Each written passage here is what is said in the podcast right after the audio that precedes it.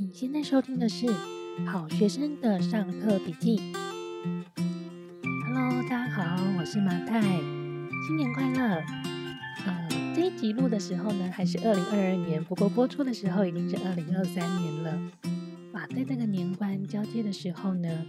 呃，我也祝福大家在新的一年，无论你在新的一年是碰到了好的事情还是坏的事情。都能够非常平静温和的去看待所有生活上的起伏，然后也可以在新的一年呢，用更谦卑、更温柔的心对待自己。我不知道大家有没有跟我类似的感觉哦，就是我常常在回想自己过去一年的到底做哪些事情的时候，我第一个念头通常都是：哎，怎么这么快就过一年了？我好像什么事情都没有做啊。可是呢，再过几秒，冷静的想想过去一年到底发生了哪些事之后，就发现，天哪，我过去那一年也做了太多事了吧？我其实今天早上呢，在回顾我的二零二二的时候，内心就发生了这样子的小剧场，然后就觉得，哎，其实我二零二二就是生活改变了非常多，然后其实也在自己的生活里成就了一些事情，那当然也失去了很多事情，那。生活嘛，本来就是这个样子的，所以我今天呢，想要跟大家分享一下我二零二二年的一些改变，跟我总结到的一些心得吧，或者是说我二零二二年所呃领悟出来的一些要点。其实我非常的希望，我可能如果三年前或是五年前就知道这些事情的话，那可能我今天的生活就会非常不一样哦。呃，我今天的分享呢，会分成三个部分，其实是我今年改变最大的三个部分。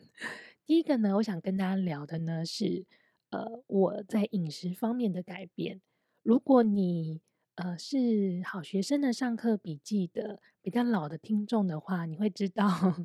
我其实是在今年的五月份的时候开始加入好学生的嘛。那呃，我那时候呢，第一次来分享呢，就是分享我从三月份开始，然后突然意识到，我过去的生活里真的吃太多了，我决定要开始做饮食控制，然后有经历一个非常急速的体重呃下降的一个阶段，然后跟大家分享我当时改变饮食的一些经验哦。那我真心的觉得减肥不是最难的事情，最难的事情真的是。维持减下来的体重，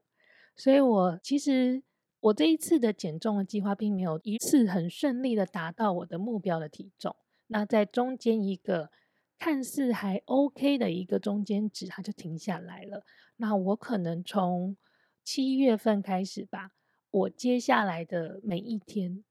的目标都是在努力的维持住这个体重。而这是非常困难的事情，这也是我后来才知道的。那我在饮食方面呢，因为开始做呃饮食控制，其实我没有非常刻意。我刚开始其实有非常刻意的，比方说我刻意的不吃奶，然后刻意的不吃碳水。不过我后来是非常自然而然的去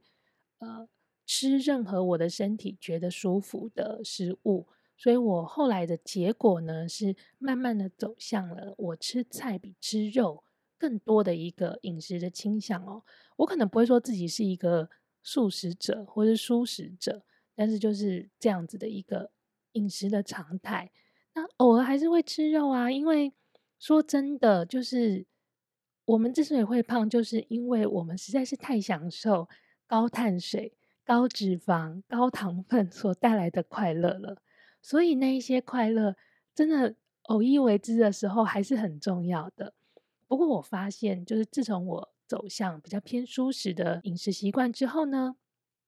那一些偶一为之的高碳水，当下的那个快乐，也是比以往就是更强烈。你如果你天天都吃猪排饭，你在你得到一次胜利的时候，那个胜利的猪排饭就跟每天的猪排饭。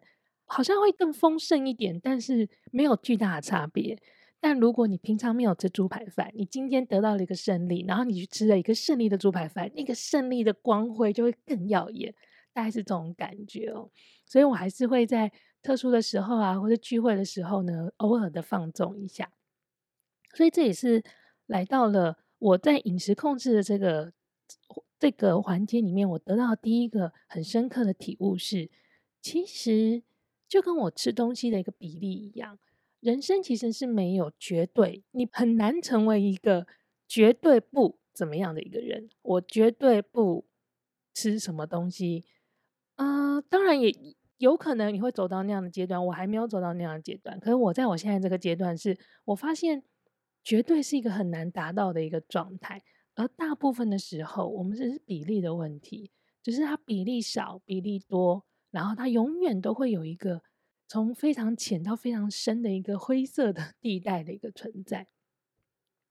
我觉得做饮食控制也是，就是。在非常严格的时候，我甚至于是到一天一餐，所以我一天的进食时间呢，只有一到两个小时。我要在那一到两个小时之内吃掉我今天所需要的所有的营养素。那那个时候就会变得我一整天的行程都会受到我吃东西的这个时间点安排所受到影响哦。但是我后来其实慢慢的，为了让这个好的饮食习惯维持下去，我就放宽了。我吃东西的一个弹性，我就从真的是从二二二，就是一天一餐，然后一次用餐在两个小时内完成，一路放宽到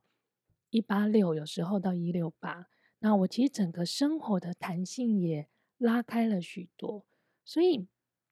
当然，在一个习惯建立的时候，你需要确立出一些比较呃明确的规则。但是，真的要让这个习惯。维持在你生活的常态里的时候，它真的只是一个比例问题，没有那么那么的绝对。然后让自己多一点弹性，在生活里面也可以多一点余裕。另外呢，我发现呢，我透过饮食的调整啊，我今年吃了非常多我以前不吃的东西，这个感觉让我很像很像长大，很多登大郎。嗯、因为我不知道。大家是否是一个挑食的小朋友？如果你是小朋友的阶段的时候，像我从小就是我很多不吃的，我不吃葱，我不吃洋葱啊，我不吃胡萝卜，我不吃苦瓜，我不吃茄子，然后我不吃青椒，我不吃榴莲，我不吃凤梨。可是今年呢，其实我就打破了非常多我饮食上的限制，而那个打破不是我刻意去的，而是我。在买菜的时候，我突然冒出个念头说，我好好奇这个东西是什么味道哦，然后我就自己去买来吃了。呃，像今年呢，我变得特别喜欢吃凤梨。我以前超级讨厌吃凤梨，因为我小时候的凤梨都是会咬舌头，所以我一直对那个咬舌头的痛记忆非常深刻。但我今年突然很好奇凤梨的味道。然后我一吃就说哇，一吃成主顾，就开始很就是每天都会想到那个味道。有一段时间真的是非常非常迷恋凤梨哦。另外呢，就是洋葱，我知道洋葱其实因为我本身过去也是一个煮菜的人，我会煮饭跟我的小伙伴们分享嘛，所以我其实在料理里面很常用洋葱，可是我很少吃洋葱本体，不管它是生的还是熟的。我都不是很喜欢它本本体吃起来的感觉，可是今年呢，就是不知道为什么，我就是在蔬菜汤里面呢接触到洋葱之后，我突然觉得那个洋葱的甜味，我突然吃懂了，我突然可以领略它的美好了。然后我甚至于呃，领略洋葱的美好是可以领略到我吃得出来台湾的洋葱跟呃。欧美进口的洋葱跟日本的洋葱，他们在口味上有什么不同？像最近这个季节，我就非常的喜欢日本的洋葱，非常非常的甜哦。所以这也是呃让我觉得自己的生活多了很多空间，因为以前绝对不吃的东西，现在都慢慢的开放了。所以我前几天还在跟陶迪说。我现在人生有两个东西是我还没有吃，但是我非常非常好奇它们的味道，然后我一直在找机会去尝试的。一个呢是青椒，另外一个是榴莲。所以我希望我二零二三年有机会呢，就把我的吃东西的这个范围呢再往外扩一点点，去理解一下这些我从来没有吃过的食物的味道。好，另外呢，就是我从饮食控制里面呢，其实我得到了一个好处，或者是我得到了一个理解吧。就是其实我自从饮食控制之后，我逐渐逐渐的就不用保养品了。我相信有一些人是保养品牌，因为我有同学是每天都是做全套，他可能睡觉前要擦大概七瓶左右的各种各样不同面向的保养品哦。嗯、我其实本来一直以来就是一个。比较懒惰的女人，所以我不是说那种特别理解保养或者特别理解怎么照顾自己这一块的人哦。那我可能洗脸我还是会做的啦，洗脸把脸洗干净。但我可能过去我太懒惰了，所以我顶多做的事情就是呃敷面膜。好，尤其是上班的时候，几乎天天都会化妆，所以我就是。呃，早上起来我就会敷面膜，让自己的脸好。我那时候自己觉得敷完面膜之后比较好吃妆，所以我就会敷面膜。不过我在呃今年就是在做饮食调整的过程里，我就发现第一个是，呃，我在做饮食调整之前呢，我其实虽然是冬天那时候一二月，可是我深受痘痘的困扰跟毛孔粗大的困扰。所以那时候，其实我看了蛮多的皮肤科医生，然后想要解决这个问题，然后我也做了一些医美。那呃，我不知道有没有跟大家分享过，我后来其实非常推荐用玻尿酸，诶，不是玻尿酸，讲错了，肉毒，好像有一个德国的叫天使肉毒，它来解决毛孔粗大的问题，蛮痛的，不过真的很有效，因为我之前好像打了什么。蜂巢、呃皮秒之类的东西，想要解决毛孔粗大呢，都非常的非常的没有效果，然后花了很多钱。但是我觉得天使肉毒真的蛮有效的啊，这是题外话。哎，你好，我之前其实透过大量医美啊，或者各种保养品啊，敷这个敷那个，涂这个涂那个，想要解决这些问题。不过呢，我在第一阶段的饮食控制的时候呢，我就发现自己的出油量很高，所以我那时候就是自己做了。网络医生，然后我就尝试看看，我在自我判断，说我是不是真的对乳制品过敏。所以呢，我在饮食控制的第一阶段呢，我就戒掉所有的乳制品。那我就发现，我只要停止喝牛奶，好，然后停止吃到乳制品，我的皮肤就会变得比较冷静下来，它不会那么容易的出油。好，我。过去是一个连在冬天一二月都严重出油的人，但是我的确接到乳制品之后，我的出油状况就改善非常的多。那因为我的肌肤最大的问题是出油嘛，所以当它的出油量真的由内去减少之后，我的肌肤的状况就稳定非常多。那接下来呢，我就很明显的会发现，我要是今天吃了甜点，好，糖分比较高，而且很多的蛋糕。鲜奶油一定，我一定会吃到乳制品，或者是我今天吃了炸物。像我之前啊去彰化玩的时候，就有吃糯米炸嘛，还有吃了那个控肉饭，然后也是就是油脂成分比较高的的食物。好，只要吃了这些食物呢，我一定一定会立刻的显现在我的脸上，然后我最常长。痘痘的地方呢，其实就是我的人中跟下巴。那我后来呢，今年就是下半年，我开始看中医之后，我也发现我的身体呢，在调理之前呢，最大的两个问题呢，第一个呢就是肝火过旺，然后第二个呢就是肾虚。所以呢，这就是呃这两个脏腑特别弱的时候，那你今天你要长痘痘，你要整个那个。呃，所有的不好的元素要发出来的时候，它就会发在你比较弱的地方嘛，所以我就很容易在人中跟下巴长痘痘，所以它就很明显，我只要吃到不对的食物，它就会立刻的在我的脸上做出反应。但是我只要维持我感觉到舒服的一个饮食习惯的时候，我的肌肤状态就非常的稳定，就是稳定到我甚至于不需要擦任何的保养品，因为擦了保养品。反而会有一些小粉刺的状况出现，所以我觉得这是今年蛮好的一个收获，因为应该可以省了不少钱。不然 过去都是在周年庆的时候，也是会疯狂的，就是参与大抢购的行列的那种太太。好，第二个呢，我在二零二二年呢，最大的改变呢，是我重新建立了我的运动的习惯哦。那其实我从小就是体育校队，然后我也在学生时代呢，就是有很呃大量运动的一个喜好吧。我非常喜欢运动，但后来就是当了上班族之后，就忽略了这一块嘛。那我也是就是在当了上班族之后，这几年就体重就疯狂的增加，所以我今年就开始慢慢的呃，一开始其实是先减重有成果。然后我再把运动的习惯加回我的日常生活里，然后就越做越喜欢，然后越来越在领悟到运动对我们身体机能的维持有多么的重要哦。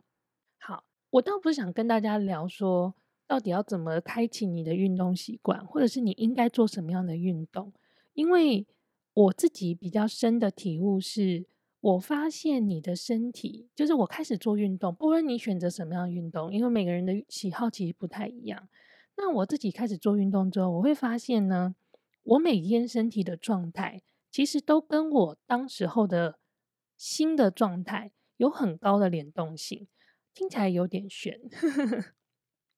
比方说，如果我那一阵子，我其实是为了某件事情感到很烦，甚至于是有点生气。然后很愤怒，呃，心里是硬邦邦的状态的时候，那个时候早上我通常会拉拉筋，然后做一点核心运动或者做点瑜伽的时候，我就会发现我那一阵子我早上拉筋的效果会非常的不好，我会觉得自己的筋很硬，身体很硬，然后某些地方好像转不开。其实我后来才发现说，在我呃心情比较缓和的时候，我可能也会比较有耐心的在。我不舒服的动作里待得久一点，然后我的筋就慢慢的展开了，所以我的身体的状况跟我的当时的呃心情吧，或者是我当时所遇到的一个人生的环境，其实是息息相关的。那这样就说来，第二个点是，如果我这个人，我的当时的身体状况跟我的心情很有关系，也就是说。我很有可能，我每一天我的身体都是不一样的。这也是我很后来才发现，就是我一直以为，嗯、练习拉筋这种事情是一天会比一天进步的，但事实上不是。经过这一年的实验，我发现有时候你就是会进步的特别明显，可是有时候它就是会退步。你可能找不当下找不到理由，但是你必须要理解。就是你的每一天，你的身体其实都是不一样的，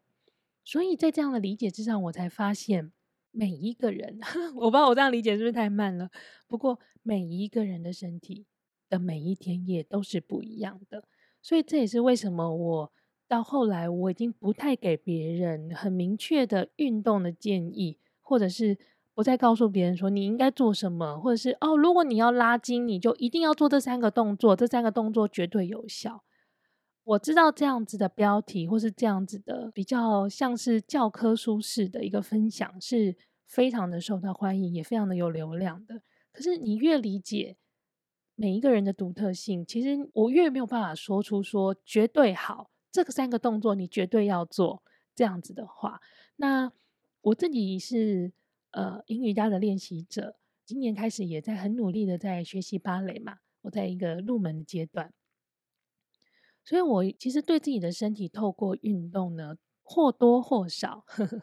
有比较深刻的一些理解。所以我当我看着陶提的身体的时候，我也会尝试的想要帮助他，可能解决他现在在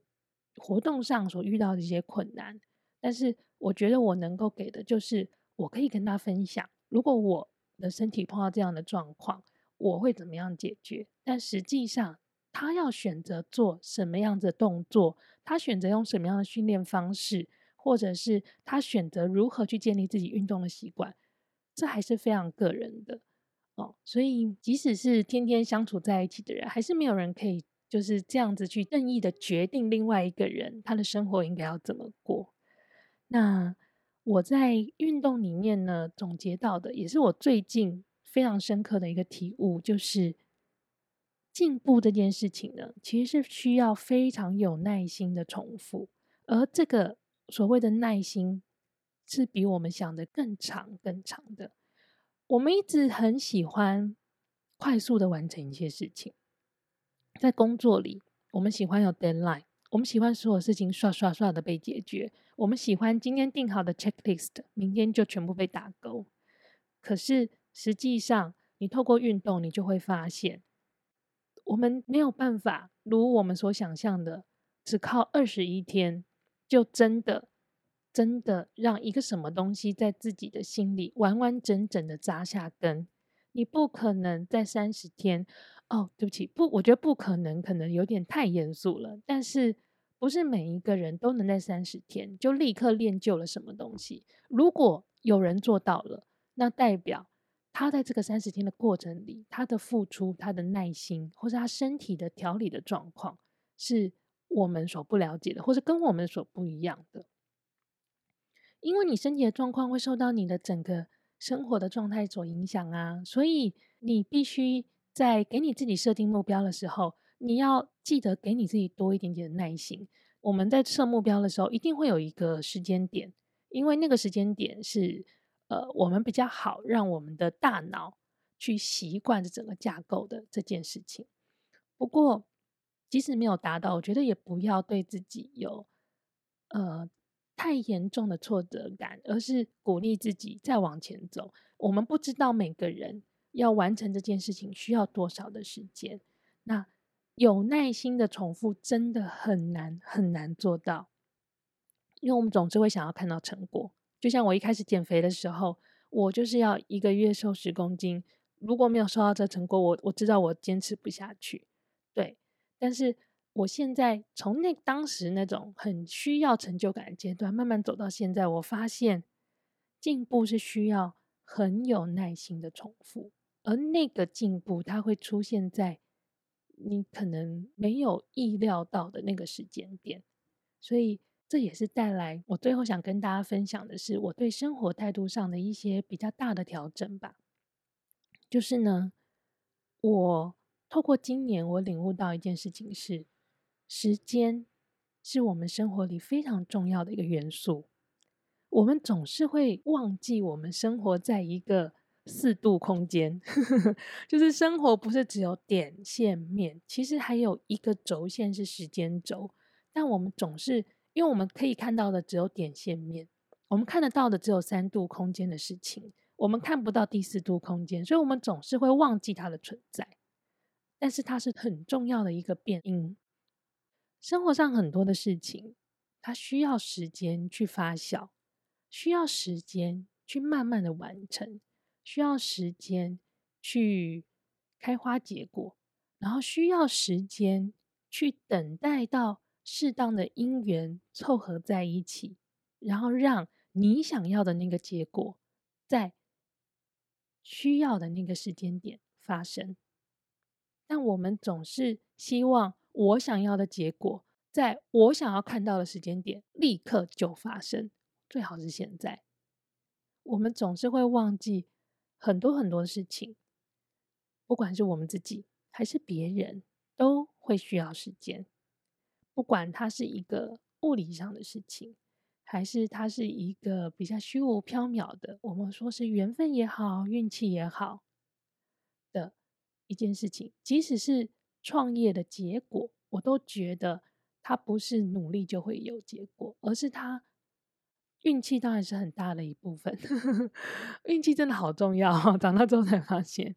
不过呢，你必须要给你自己足够的时间，让这一切的努力沉淀出它应有的样子。最后呢，我想跟大家分享的是我在生活上，呃，我觉得今年最大的收获，然后也会是我明年。最重要，然后我也呃会继续的提醒我自己的一个点吧，就是平静其实是最最强大的力量。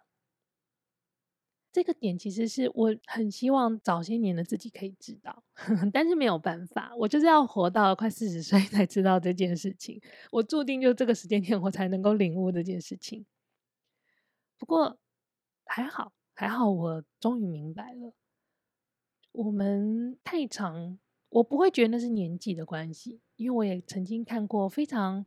老成的年轻人，然后我有看过六七十岁了讲的话，那是个青少年没有两样的老人家。无论如何，不要让情绪去蒙蔽你对现实的判断，然后维持平静，维持对现实感的一个距离。无论你今天是在最好的当下，还是最坏的当下，在最坏的当下，努力的保持平静。我觉得这个是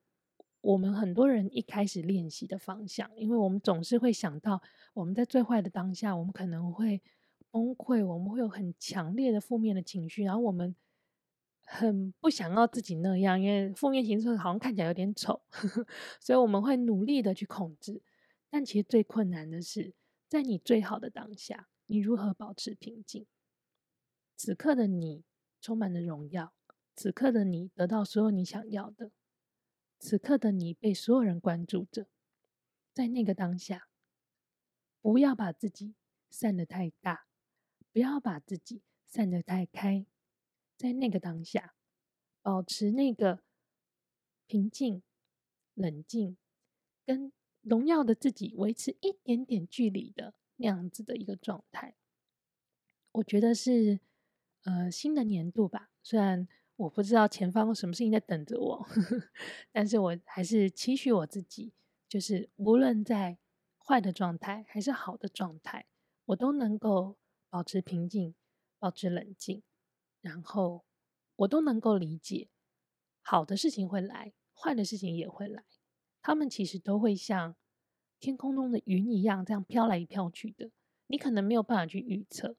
不过没有关系，就是在你坏的时候，你要想想，没问题哦，反正好的事情之后就慢慢来了。在你好的时候，你也要保持冷静的想想